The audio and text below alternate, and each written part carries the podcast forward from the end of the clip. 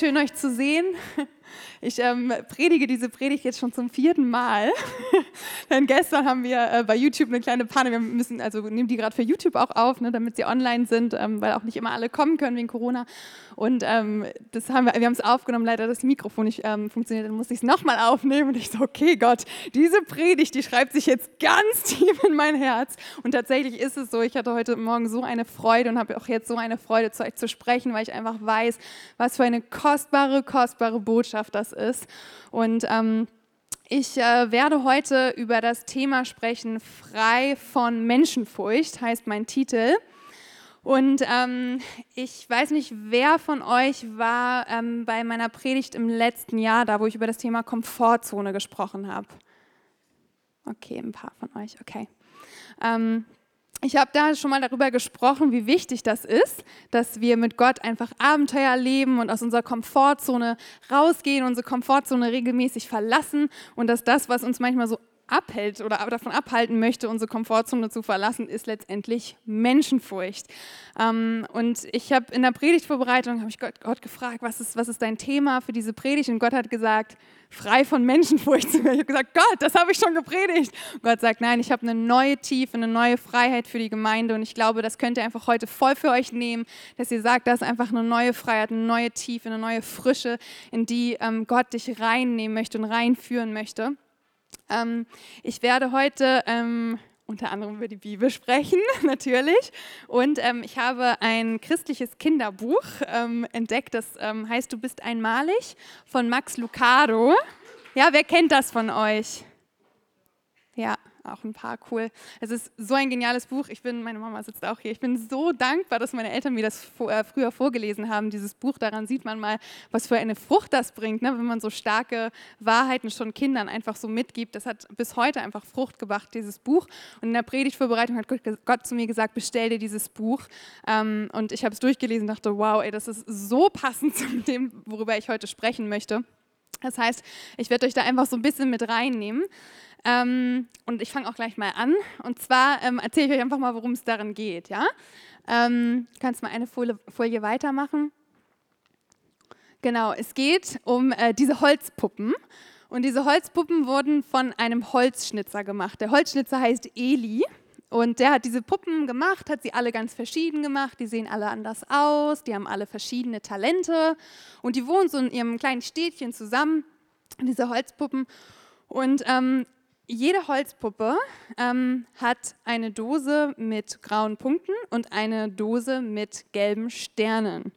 Und immer wenn jemand etwas super gemacht hat, also wenn man ein besonderes Talent vielleicht hat, wenn man besonders schön singen kann oder jemand besonders glattes Holz hat, dann hat man, hat man der, der Holzpuppe einen Stern angeklebt. Und dieser Stern, der bleibt dann auch haften. Also der fällt nicht einfach so wieder ab, sondern der Stern, der ist dann dran, wenn, wenn eine Holzpuppe das rangeklebt hat. Ähm, und dann gibt es die grauen Punkte und die verteilt man, wenn jemand vielleicht in den Augen der Holzpuppen nicht besonders schön aussieht oder wenn, ähm, wenn man kein besonderes Talent hat, vielleicht wenn man was falsch gemacht hat, wenn man Fehler gemacht hat, dann verteilt man einen Punkt. Einige haben mehr Sterne, einige haben weniger Sterne, einige haben nur graue Punkte oder nur Sterne. Ähm, und wenn man einen Stern bekommen hat, dann ist man eigentlich wie so ich sag mal, abhängig davon, möglichst schnell einen neuen Stern zu bekommen. Das heißt, man bekommt einen Stern und man möchte möglichst schnell wieder etwas Gutes, etwas Schönes machen, damit man die Anerkennung oder den, den Stern bekommt von den anderen Holzpuppen. Ich finde, dass dass diese Geschichte ähm, unsere Gesellschaft sehr gut darstellt.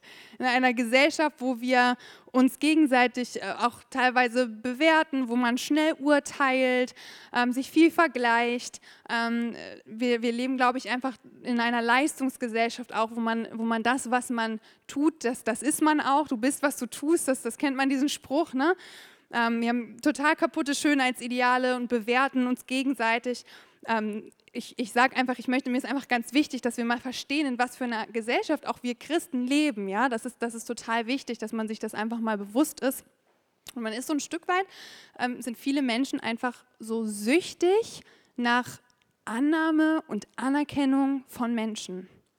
Und, und gleichzeitig, ja, dass man diese Sterne bekommen will. Gib mir einen Stern, gib mir einen Stern, sag mir, dass ich das gut kann. Und gleichzeitig so eine, ähm, so eine Angst davor, ähm, irgendwie was falsch zu machen, nicht dazuzugehören und einen grauen Punkt zu bekommen. Und dieser Punchinello, das ist der Hauptcharakter in diesem Buch. Ähm, kannst du, äh, genau, das ist, kannst du nochmal zu dem Punchinello gehen, du warst schon da, glaube ich. Ja, nee, noch ein weiter? Ja, genau. Ähm, der Punchinello, das ist äh, jemand, der hat nur graue Punkte. Das heißt, der hat keinen einzigen gelben Stern und alle, die, ähm, alle die Halspuppen, die ihn sehen, sagen, geben ihm immer einen grauen Punkt, weil er hat ja auch schon so viele graue Punkte, dann kriegt, kriegt er noch einen grauen Punkt.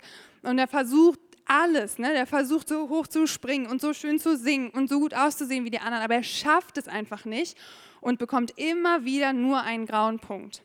Und letztendlich hat er so viele graue Punkte, hat so viel Angst, Fehler zu machen und vielleicht seinen Hut zu vergessen oder eine Pfütze zu treten, steht so im Buch, dass, ähm, dass, er, dass er gar nicht mehr nach draußen geht. Also er hat richtig Angst, wieder einen neuen grauen Punkt zu bekommen. Ähm, und ich glaube, dieser Punchinello, das ist so ein, ein richtig gutes Bild dafür, was es bedeutet, ein Leben in Menschenfurcht zu führen. Ähm, ich möchte euch total gerne einfach mal so ein paar Punkte nennen, wie, wie ein Mensch, äh, der Menschenfurcht lebt, eigentlich lebt. Ich glaube, dass, oder auch vielleicht auch denkt oder sich verhält. Ähm, ich glaube, dass viele von uns mit Menschenfurcht auch zu kämpfen haben und dass es etwas ist, was wir in unserem Alltag einfach überwinden, ja, überwinden müssen. Ich kenne das selber aus meinem Leben. Ich sage nicht, oh, ey, ich habe das nie und hab, mir ist das immer total egal. Ähm, ich, aber ich glaube, dass es einfach so ein Prozess ist, in den Gott uns mit reinnimmt. Und ähm, ich äh, finde es einfach wichtig, dass wir uns so hinterfragen und reflektieren und gucken, okay, in welchen Bereichen habe ich vielleicht Menschenfurcht oder wie denk, wo denke ich vielleicht noch wie jemand, der eigentlich Menschenfurcht hat und wo ist es mir vielleicht sehr wichtig, was Menschen über mich denken. Ähm, du kannst mal das nächste Bild machen. Genau. In Sprüche 29, Vers 25, da steht, Menschenfurcht stellt eine Falle. Wer aber auf den Herrn vertraut, ist in Sicherheit. Eine andere Übersetzung sagt, ist geborgen. Menschenfurcht stellt eine Falle. Und dieses Wort Falle, das ähm, beschreibt wirklich, also im Ursprung, im, äh, im, Ursprung heißt dieses Wort wirklich wie eine, eine Tierfalle, also womit man Tiere gefangen hat. Und ich hatte dann in der Predigtvorbereitung, deswegen bin ich froh, dass ich dieses Bild gefunden habe. Ich hatte so ein Bild von einer Maus, die so zu der Falle hingeht, zur Annahme von Menschen. Da liegt der Käse. Ich will die Annahme von Menschen, ich will die Anerkennung von Menschen haben und, und ist, in der Menschen, ist in einer Falle. Und genau das ist, was Menschenfurcht macht. Und Gott hat zu mir gesagt, Menschenfurcht ist, ist wie in einem, du bist wie in einem Käfig, aber dieser Käfig, da hat dich niemand reingesetzt, außer dir selbst. Du selber hast dich in diesen Käfig rein, reingesetzt. Das ist deine Entscheidung. Ähm, und du bist einfach, wenn du in Menschenfurcht lebst, machst du dich abhängig von dem, was andere Menschen über dich denken. Du machst dich abhängig von der Anerkennung von anderen Menschen. Und das bedeutet auch, dass du ständig darüber nachdenkst, was andere Menschen über dich denken. Das heißt, ich äh, beschreibe euch mal eine typische Geschichte aus meinem Leben. Wenn ich zum Beispiel in einem Gespräch war, ähm, ich weiß nicht, ob ihr das kennt, ähm, dann geht man nach Hause und dann habe ich mich so gefragt, oh, war das jetzt irgendwie doof, was ich gesagt habe? Oder irgendwie war, war, das jetzt vielleicht ein bisschen komisch? Was denkt die Person jetzt über mich? Hm, Würde ich da vielleicht nochmal irgendwie was sagen? Oder habe ich vielleicht ein bisschen zu viel geredet? Habe ich vielleicht zu wenig gesagt? Hätte ich da noch was sagen? Kennt ihr das? Solche Gedanken, dass man sich so, so hinterfragt und die ganze Zeit eigentlich darüber denkt, was denkt der andere über mich? Ähm, das ist Menschenfurcht. Dass es dir so wichtig ist, was die anderen über dich denken. Ähm, du wirst auch, wenn du, wenn du in Menschenfurcht lebst, wirst du nichts tun, das irgendjemanden in deinem Umfeld dazu bringen könnte, dich nicht mehr zu mögen. Das heißt, du würdest niemals in einem Raum, wo viele Leute sitzen, die Gott nicht kennen oder vielleicht sagen, nö, ich glaube nicht an Gott, mit dem Glauben will ich nichts zu tun haben, würdest du nicht deinen Mund aufmachen und von Gott reden, weil die Leute, was würden sie denken, wenn du dann von Gott erzählst, was würden sie über dich denken? Würdest also deinen Mund einfach halten. Ne? Hier schon mal als kleiner Side-Fact: Es ist nicht möglich, dass alle Menschen dich mögen. Es geht nicht. Es ist es ist einfach unmöglich. Es gibt es. Du kannst, du kannst noch so sehr dich den, den Atheisten dann anpassen oder, oder den Christen oder wem auch immer und dich irgendwie versuchen, so zu verhalten wie die anderen. Es wird immer Menschen geben, die dich nicht mögen. Ja, das ist die Wahrheit. Sich davon also abhängig zu machen, ist nicht so eine kluge Idee. Ja? Ähm, du vergleichst dich auch ständig mit anderen Menschen, wenn du in Menschenfurcht bist. Also das heißt, denk ständig darüber nach, was können die anderen ähm, was ich nicht kann oder was kann ich vielleicht besser. Ähm, wissen wir dieses Bild mit den Sternen? Ähm, Lars, kannst du noch mal ganz kurz auf die äh, Sterne einmal kurz gehen? Ich find, seht ihr diesen einen, der mit der Zunge versucht, den Stern zu greifen? Das ist genau das, der ja, wie so ein Vergleich, wie so eine Sucht danach. So, oh, was kann die? Ich will das auch, ich will den Stern haben. Man vergleicht sich mit anderen und entweder führt es dazu, dass du dadurch minderwertig bist und dich minderwertig fühlst oder dass du, dass du letztendlich arrogant wirst. Du sprichst Dinge nicht ehrlich an, wenn du in Menschenfurcht lebst. Das heißt, du hältst einfach vieles zurück, ähm, vielleicht einen Konflikt mit einem Kollegen, mit einem Freund, mit einem Partner, lieber nicht ansprechen, was könnte die Person über mich denken.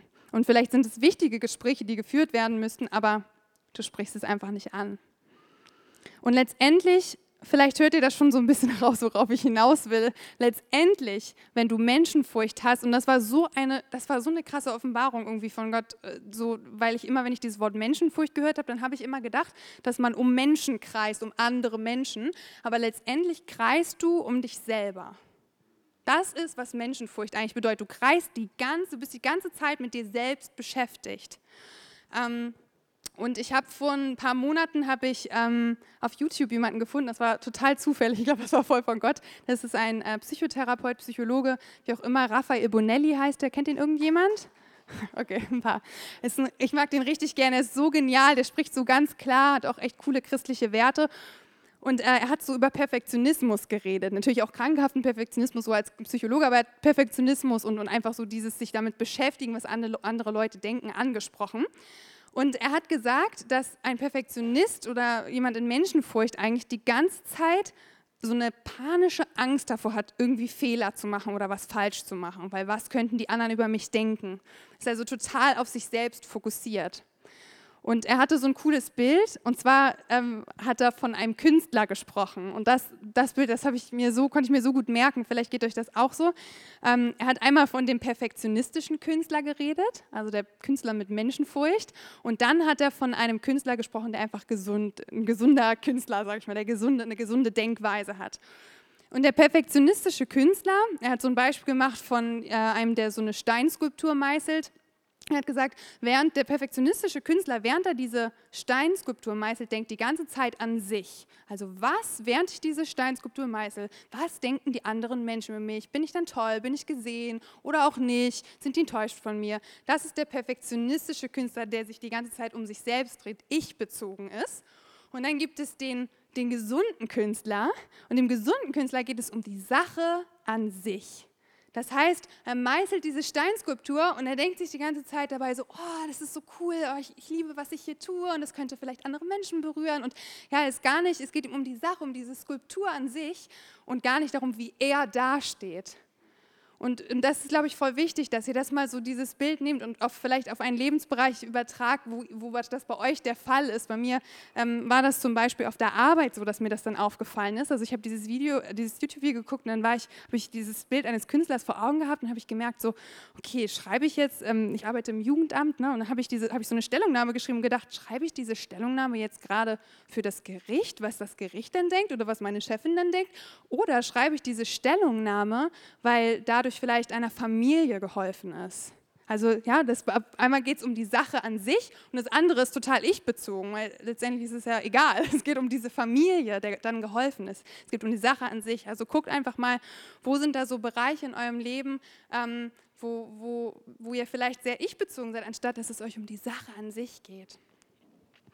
Ähm, und genau das, also das ist so stark, dieser Raphael Bonelli hat dann gesagt, ein Schlüssel, um um Perfektionismus loszuwerden oder diese Menschenfurcht loszuwerden letztendlich, ist, indem man ähm, etwas Höherem, also was nicht man selbst ist, etwas Höherem, einem Höheren dient.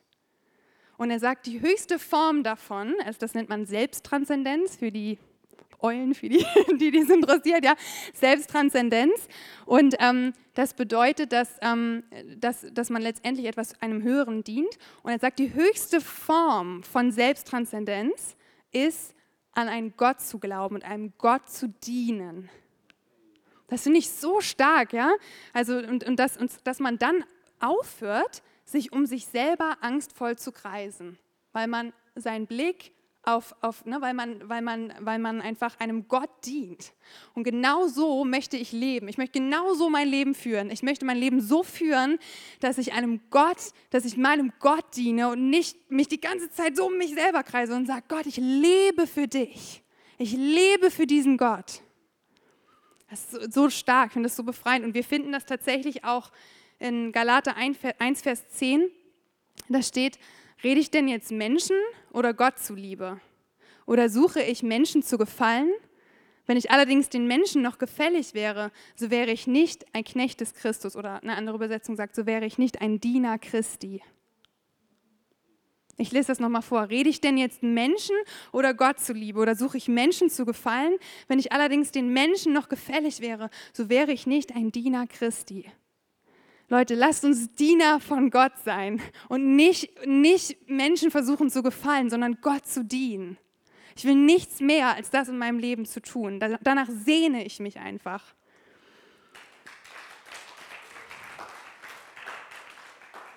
Und ähm, wir finden tatsächlich ähm, ein, ein Mädchen in diesem Buch, ähm, das heißt Lucia.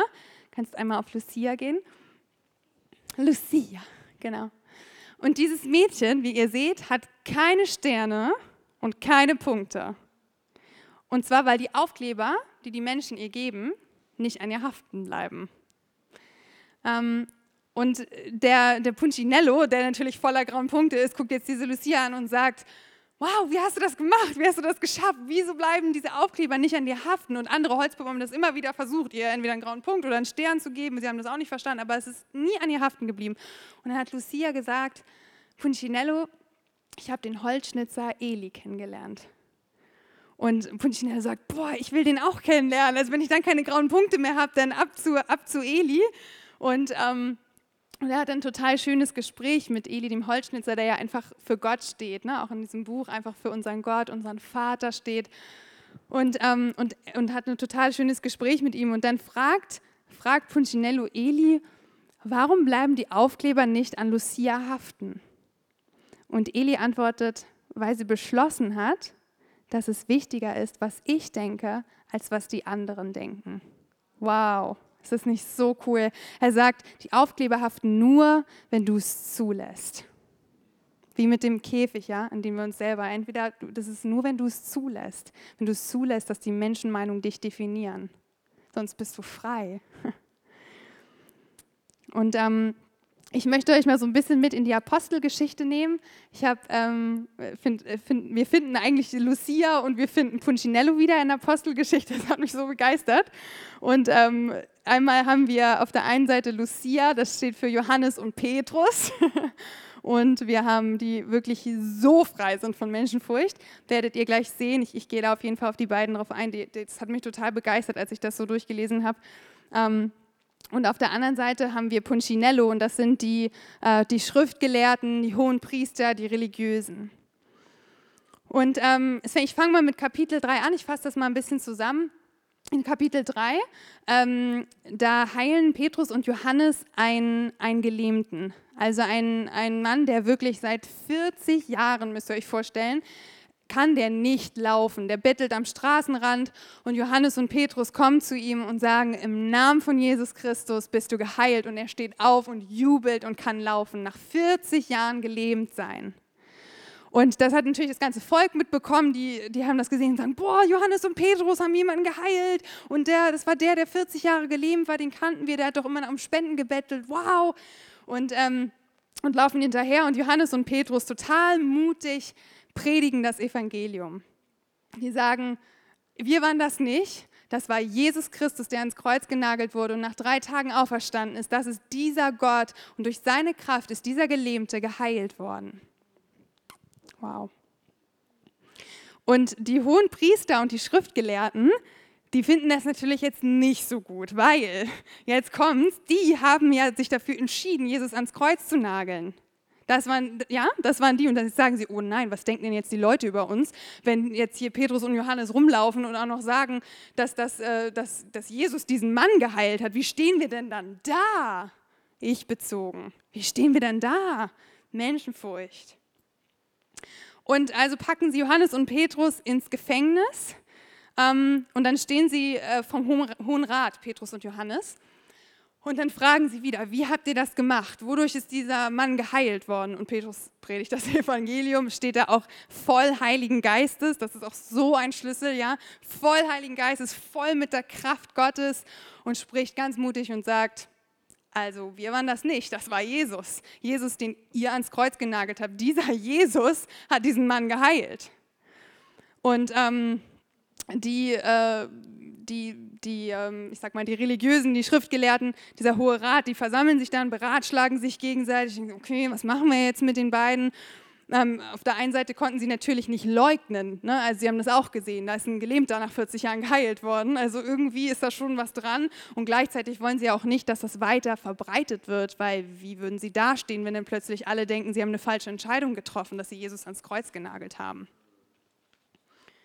Guck mal, Ruhm, jetzt habe ich mich in meinen Zetteln verzettelt. Ruhm hat gesagt, schreib Seitenzahlen drauf. Und ich habe nicht gehört. Ich war nicht gehorsam. ähm, ich glaube, jetzt bin ich auf der richtigen Seite hier. Ja.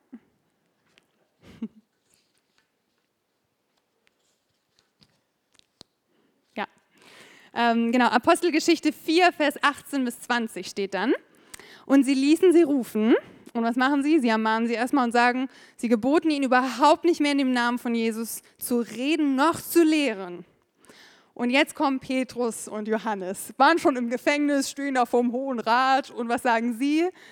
Jesus, äh, Petrus und Johannes antworten ihnen und sprachen, entscheidet ihr selbst, ob es vor Gott recht ist, euch mehr zu gehorchen als Gott entscheidet ihr selbst, ob es vor Gott recht ist, euch mehr zu gehorchen als Gott. Weil letztendlich, was sie eigentlich auch sagen, genau das machen nämlich die, die, die Schriftgelehrten, der Hohe Rat. Sie gehorchen nicht Gott, sondern sie drehen sich um sich selbst. Sie haben Menschenfurcht. Und Johannes und Petrus sagen, nee, nee, wir machen da nicht mit. Wir sind nicht wie ihr abhängig von der Annahme und Anerkennung der Menschen. Wenn Gott uns gesagt hat, dass wir das Evangelium verkünden sollen, dann machen wir das. Und dann ist uns das egal, ob ihr uns fünfmal ins Gefängnis schmeißt. Wir werden ganz frei von diesem Gott reden. Und jetzt kommt warum.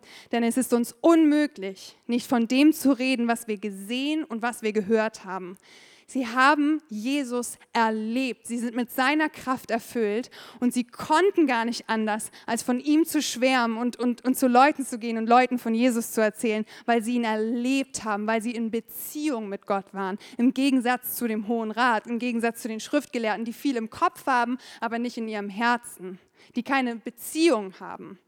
Merkt euch das, ja, weil das ist, da, da werde ich gleich auch nochmal drauf eingehen, auf diesen Beziehungsaspekt. Johannes und Petrus haben das verstanden. Wenn wir frei von Menschenfurcht sein wollen, dann sind wir ganz nah am Herzen Gottes und wir sehen und wir hören, was er tut und wir setzen es um. Wir sind gehorsam, wir gehorchen ihm und nicht Menschen. Uns ist es egal, was die Leute von uns denken. Ähm, und in Apostelgeschichte 5 ähm, geht es dann weiter. Ich finde es so cool, dass es gleich weitergeht. Und Johannes und die Apostel beten und predigen das Evangelium. Denkst du so, okay, war ihnen also wahrscheinlich ziemlich egal, was da der Hohe Rat gesagt hat. Sie haben nicht aufgehört, für Menschen zu beten. Es sind super viele Wunder passiert. Ähm, und letztendlich landen sie wieder im Gefängnis. Sie werden von Gott befreit aus diesem Gefängnis. Lest euch das durch, geniale Story. Und dann stehen die Apostel letztendlich wieder vom Hohen Rat und werden zur Rede gestellt vom Hohen Rat. Und es steht hier in Apostelgeschichte 5, 27 bis 29. Und sie brachten sie und stellten sie vor den Hohen Rat. Und der hohe Priester fragte sie und sprach, haben wir euch nicht streng verboten, in diesem Namen zu lehren? Und siehe, ihr habt Jerusalem erfüllt mit eurer Lehre und wollt das Blut dieses Menschen auf uns bringen. Also dieses Menschen, damit ist Jesus gemeint. Was machen sie? Ich bezogen, ich bezogen. Ich habe Angst, was die anderen über mich denken. Wie könnten wir dastehen? Und was antworten Petrus und die Apostel? Sie sagen, man muss Gott mehr gehorchen als den Menschen. Finde es cool, Gott hatte mir so gezeigt, am Anfang sagen sie noch, entscheidet ihr selbst, ob es vor Gott recht ist, euch, euch mehr zu gehorchen. Schon fast ein bisschen so, so neckerisch, ja, was, ne, was sagt ihr dazu? Und jetzt sagen sie, okay Leute, ihr habt es anscheinend noch nicht so ganz verstanden, man muss Gott mehr gehorchen als den Menschen, Punkt. Das, das, sagen, das sagen die Apostel. Finde ich total, total berührend so frei, schon das zweite Mal im Gefängnis. Ich meine, das ist äh, nicht ohne, ne? die wurden auch später geschlagen und alles Mögliche, aber sie sind so frei, auch selbst danach, als sie geschlagen wurden, steht in der Bibel, sie waren voller Freude. Sie waren voller Freude, die sind so frei. Ich glaube, die haben wirklich dieses verstanden, diesen Vers kennt ihr doch, was kann ein Mensch mir antun? Ja, wenn, Gott, wenn Gott für mich ist, was kann ein Mensch mir schon antun? Das, das haben die wirklich verstanden, Johannes und Petrus und auch die Apostel. Ähm, und letztendlich äh, finde ich auch diesen Aspekt spannend, dass die Pharisäer sich aufgrund ihrer Menschenfurcht und weil sie so abhängig davon waren, dass die Menschen sie anerkennen und, und ihnen Annahme und Anerkennung geben, dass sie wie so blind dafür waren, was, ähm, was Gott eigentlich getan hat. Da steht ein Gelähmter, also ein, jemand, der 40 Jahre von Baby, von Mutterleib auf an, konnte der nicht laufen und steht da vor dem Hohen Rat. Und das Einzige, was der, was der Hohe Rat denkt, oh je, was denken jetzt die anderen Leute über mich? Anstatt zu sehen, wow, ein Wirken Gottes, krass, Jesus hat, ist ja, war ja wirklich real und, und oh je, wir haben einen Fehler gemacht und, ähm, und Gott ist so gut und so groß, dieser Mann wurde geheilt. Sie machen sich blind dafür, weil sie nicht Gott dienen, sondern sich selbst und versuchen Menschen zu gefallen. Ähm, in Matthäus äh, 6, da möchte ich auch noch mal gerne drauf eingehen, ähm, da finden wir auch genau das. Ich lese euch das einmal vor, das ist Matthäus 6, Vers 2. Da steht, wenn du nun Almosen gibst, also wenn du spendest, ähm, Geld gibst, sollst du nicht vor dir herposaunen lassen, wie es die Heuchler in den Synagogen und auf den Gassen tun, um von den Leuten gepriesen zu werden. Um von den Leuten gepriesen zu werden. Motivation. Ne? Wahrlich, ich sage euch, sie haben ihren Lohn schon empfangen. Und jetzt in Vers 5, und wenn du betest, sollst du nicht so sein wie die Heuchler, denn sie stellen sich gern in den Synagogen und an den Straßenecken auf und beten, um von den Leuten bemerkt zu werden. Wahrlich, ich sage euch, sie haben ihren Lohn schon empfangen. Ich sage euch, was, was die empfangen haben. Und zwar, sie haben Sterne bekommen. Sie haben Sterne bekommen von anderen Leuten, sie haben Aufkleber gekriegt. Wow, du betest aber toll auf der Straße. Uh, du scheinst aber eine tolle Beziehung mit Gott zu haben. Uh, du hast aber viel Geld gegeben. Stern. Das, ist, was eigentlich passiert in dieser Bibelstelle. Ne? Ähm, sie machen das, um von den Leuten gepriesen zu werden. Wie diese Sterne, ja, habt ihr gesehen, ne? Am besten hier, ich will da noch einen Stern, ich will da noch einen Stern. Abhängig von der Anerkennung der Menschen. Ähm, und, und da steht aber, sie haben ihren Lohn schon empfangen. Letztendlich ist aber der Lohn von Gott, die Annahme von Gott ist so viel kostbarer als die Annahme und Anerkennung. Das ist nichts gegen die Annahme und Anerkennung unseres absoluten guten Vaters. Diese Sichtweise, die Gott über uns hat, das zu verinnerlichen und darin zu baden und zu sagen, oh, ich bin so geliebt von diesem Gott und alles, was ich tue, es geht ja hier um die Motivation. Ja? Es geht nicht darum, dass es schlecht ist zu beten oder es ist ja cool, wenn du mal auf der Straße laut und öffentlich betest. Es ist doch cool, wenn Leute das mitbekommen. Aber es geht um dein Herz. Es geht geht um dein Herz. Worum geht es dir? Und jetzt kommt die Lösung. Das ist cool, es löst sich auf. Zum Glück, man denkt, oh je, was machen wir? Das machen denn jetzt die Leute, die Menschenfurcht haben. Wie, wie gehen wir da jetzt mit um? Und jetzt kommt Vers 6, da steht, ähm, kannst einmal den nächsten, die nächste Folie anwerfen? Genau. Du aber, wenn du betest, geh in dein Kämmerlein und schließe deine Tür zu und bete zu deinem Vater, der im Verborgenen ist. Und dein Vater, der ins Verborgene sieht, wird es dir öffentlich vergelten. Wenn du betest, geh in dein Zimmer, schließ deine Tür zu und bete zu deinem Vater. Und hier, das ist genau das, was ich eben gesagt habe, merkt euch das, es geht um Beziehung. Das ist der Schlüssel. Wenn mich irgendjemand fragen würde, wie werde ich menschenfurchtlos, dann würde ich sagen, hast du mal Gott gefragt, was er über dich denkt? Hast du Beziehung mit diesem Gott? Das, das ist der Schlüssel. Es ist nicht aus eigener Kraft irgendwie, mm, ich presse hier eine Frucht raus und erzähle jemandem von Gott. Das ist, das ist einfach Beziehung mit Gott. Das ist der Schlüssel hier in Matthäus 6. Das ist kein Zufall, dass dieser Vers genau da steht. sondern Gott sagt, geh in dein Zimmer, das ist der Schlüssel und, und lass dir da von mir sagen, wie ich dich sehe. Und er ist letztendlich der, der die Frucht bringt und dadurch, dass dadurch Menschen berührt werden. Aber die Motivation ist, dass wir Gott dienen und nicht den Menschen. Und ich glaube, Gott sehnt sich total danach, Beziehungen einfach mit dir zu haben und zu leben im Alltag. Er sehnt sich so sehr danach. Und an, an dem Ort werden wir frei von Menschenfurcht. An dem Ort fallen unsere Punkte und unsere Sterne ab. An dem Ort ist es uns so egal. Und ähm, genau das ähm, sagt jetzt auch der Holzschnitzer zu Punchinello. Ähm, du kannst einmal auf das letzte Bild gehen. Der, der Punchinello begegnet dem Holzschnitzer Eli und, und, und Punchinello sagt, oh Mann, ich habe aber so viele Aufkleber, was mache ich jetzt mit diesen ganzen Aufklebern, die hier an mir haften? Ne, die ganzen Meinungen, die ganzen Menschenmeinungen, die mir eigentlich so wichtig waren, was mache ich denn jetzt damit? Und, und Eli, der Holzschnitzer, sagt zu Punchinello, ja, ich sehe das, du hast viele Aufkleber. Komm einfach jeden Tag zu mir, damit ich dich daran erinnern kann, wie wichtig du mir bist. Wow.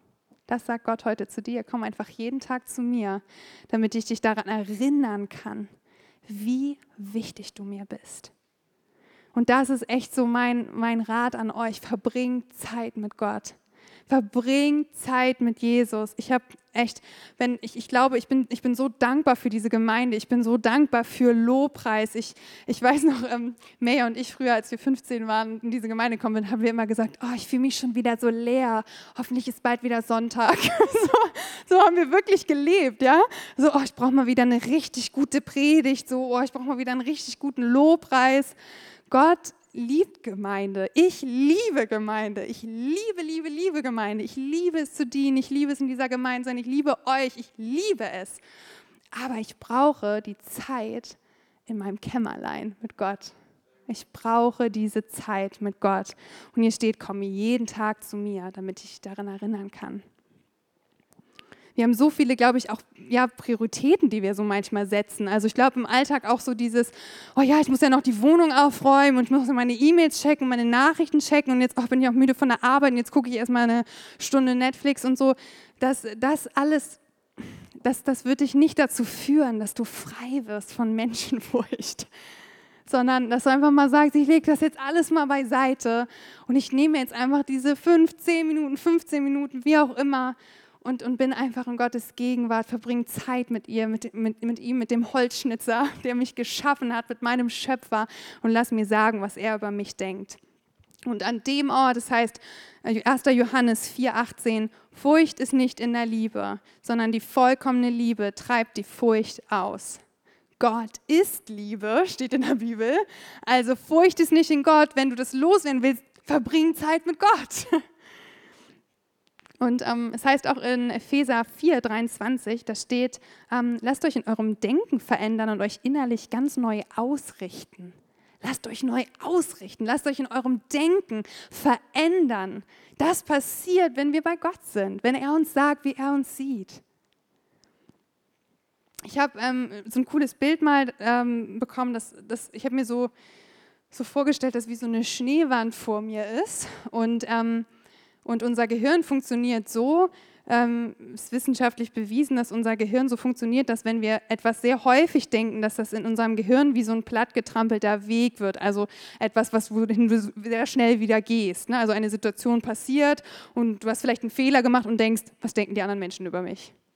Ja? Bleiben, wir, bleiben wir mal bei dem Beispiel, du hast einen Fehler gemacht. Was denken die anderen Menschen über mich? Was denken die anderen Menschen über mich?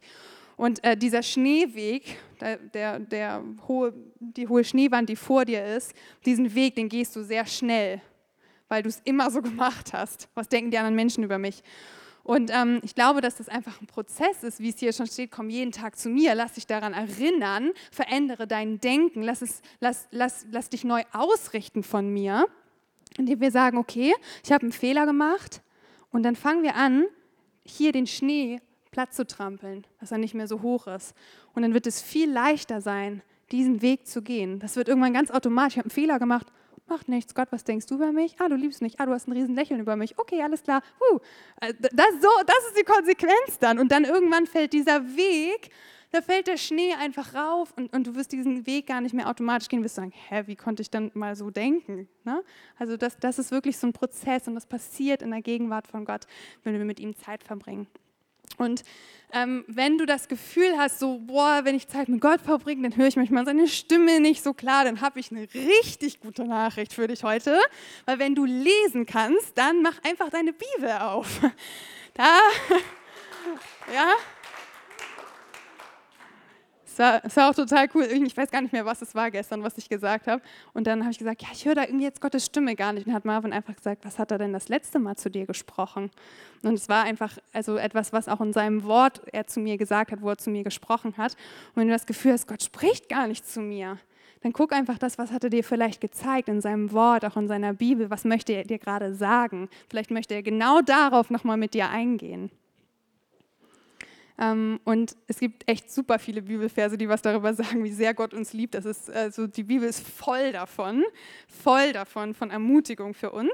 Und wir haben ja von Konrad Max Gille gehört, ähm, ich weiß nicht, ob ich noch daran erinnere, er hat gesagt, dass wir, dass wir die Bibel wie so essen sollen, ja, sein Wort essen, dass wir uns in uns aufnehmen. Und genau das, glaube ich, ist so wichtig, dass wir das tun, ähm, dass, dass einfach immer mehr Gottes Wort über uns dass das wirklich lebendig wird in uns. Und zum Beispiel, ich lese euch mal einfach ein paar Beispiele vor, um euch ein bisschen hungrig darauf zu machen, ne, dass ihr dann zu Hause fleißig isst. ähm, in Zephania 3, Vers 17 zum Beispiel, da steht, der Herr, euer Gott, ist in eurer Mitte. Und was für ein starker Retter ist er. Von ganzem Herzen freut er sich über euch. Weil er euch liebt, redet er nicht länger über eure Schuld. Ja, er jubelt, wenn er an euch denkt. Er jubelt, wenn, wenn er an dich denkt. Was ist das denn für eine kraftvolle Aussage? Er jubelt, wenn er an dich denkt. Und nicht, wenn du eine Eins in der Schule geschrieben hast oder wenn du eine besonders gute Beurteilung auf der Arbeit bekommen hast oder wenn du ganz, dich dort ganz doll angestrengt hast und den ganzen Tag Bibel gelesen hast. Nicht dann, sondern Gott jubelt über dich, wenn er an dich denkt. Oh, ich bin so begeistert. Ich bin so begeistert von meiner Tochter. Ich bin so begeistert. Das, so ist Gottes Herz. Und dann ist einem das doch so egal, was irgendjemand anderes über, über uns sagt. Wenn der Holzschnitzer, wenn der Schöpfer von Himmel und Erde sagt, Woohoo! wenn er an mich denkt, dann ist es doch egal, was irgendjemand anderes über mich denkt, oder?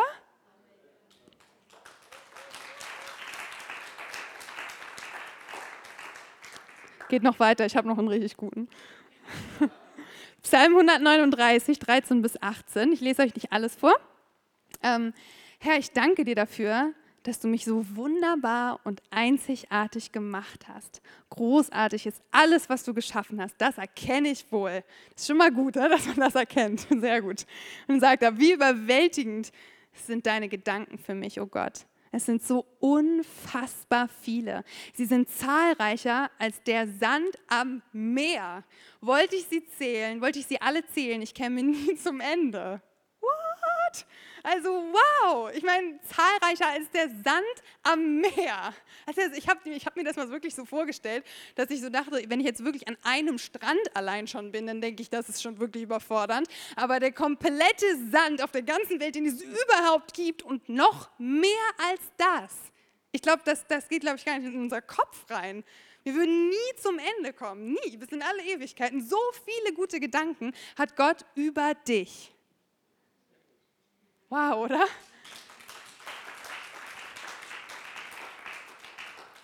Und ich würde euch einfach tatsächlich herausfordern wollen. Das ist so ein bisschen meine Challenge. Bei Fabrik 10 haben wir eine Zeit lang auch immer eine Challenge gemacht. Da haben wir gesagt, bis zum nächsten Fabrik 10. ähm, hier sage ich jetzt eine Woche, ja. Bis zum nächsten Gottesdienst. Und danach, wenn ihr das ausprobiert habt, dann wollten wir das sowieso nie aufhören zu machen.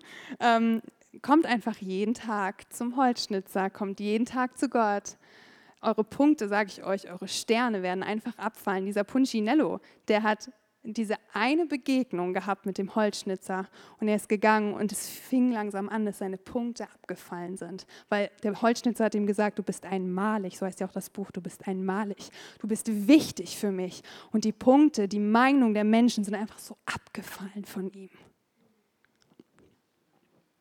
Und das, da würde ich euch einfach herausfordern wollen, dass ihr sagt, in dieser Woche, ich werde jeden Tag einfach mir diese Zeit nehmen und ich werde Gott fragen, ich werde in mein Kämmerlein gehen, wo auch immer das, was auch immer das für dich bedeutet. Ähm, ich mache mir einen Kaffee, so wie Marvin immer. Er macht sich einen Kaffee, setzt sich in unseren coolen Sessel, das nennt er den Jesus Chair und den Jesus-Stuhl. Und, und dort hat er einfach Zeit mit Gott. Und genau, finde da einfach deinen Ort, geh in dein Kämmerlein, mach die Tür zu und sag, Gott, was denkst du über mich? Was denkst du über mich? Und frag ihn vielleicht auch, was sind Bereiche, wo du, wo du Menschenfurcht hast?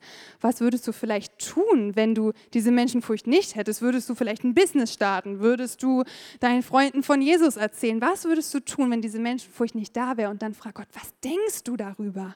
Und was denkst du über mich? Was denkst du über diesen Bereich? Und ihr werdet so einen Durchbruch erleben. Davon bin ich wirklich überzeugt. Und ich möchte einfach zum Ende noch einmal ganz kurz einen Traum äh, mit euch teilen, den ich hatte. Ruben hört das jetzt, glaube ich, schon zum vierten Mal, ne? Aber er ist wahrscheinlich immer wieder berührt von diesem Traum. Er ist immer wieder so begeistert, dass er in meinem Traum vorkam, als wir im Wien-Urlaub waren. genau.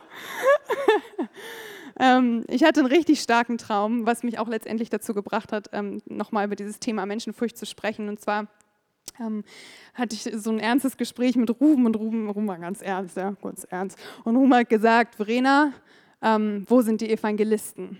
Und ich habe das auch erst nicht so richtig verstanden. Weiß ich nicht, wo sind die denn? Keine Ahnung. Also ich, ich bin schon mal, ich würde sagen, ich erzähle Leuten von, wo sind die denn? Weiß ich nicht. Und, ähm, und, und Ruhm hat gesagt, ähm, ich habe ihn dann gefragt, habe gesagt, was meinst du denn, wo die Evangelisten sind? Und Ruhm hat gesagt, die Evangelisten, und damit sind jetzt nicht nur, ich rede jetzt hier nicht in der Schublade Apostel, Hirte, Evangelisten, ich rede wirklich von Menschen, die einfach ihren Glauben teilen und von Jesus reden, und das sollten wir alle tun. Nicht nur die mit dem Stempel Evangelist, oh, ich bin Hirte, zum Glück muss ich nicht Leuten von Jesus erzählen. Das funktioniert leider nicht so ganz. Ja, wir sollen alle raus in die Welt und Leuten von Jesus erzählen. Ähm, also, wo sind die Evangelisten? Weiß ich nicht, Ruben sagt du es mir, und Ruben sagt, die sind eingeschlafen. Und ich frage ihn, warum sind die denn eingeschlafen? Und er hat gesagt, weil sie Menschenfurcht hatten. Und ich glaube, dass genau das dazu führt, es lähmt dich letztendlich, wie in dieser Falle, in der du denn steckst, es lähmt dich letztendlich. Und, und da einfach, ähm, ich, hatte, ich hatte dann so echt den Eindruck, dass wir echt aufwachen müssen aus diesem Schlaf. Dass wir aufwachen, dass wir uns nicht betäuben lassen von Menschenfurcht, sondern dass wir aufwachen.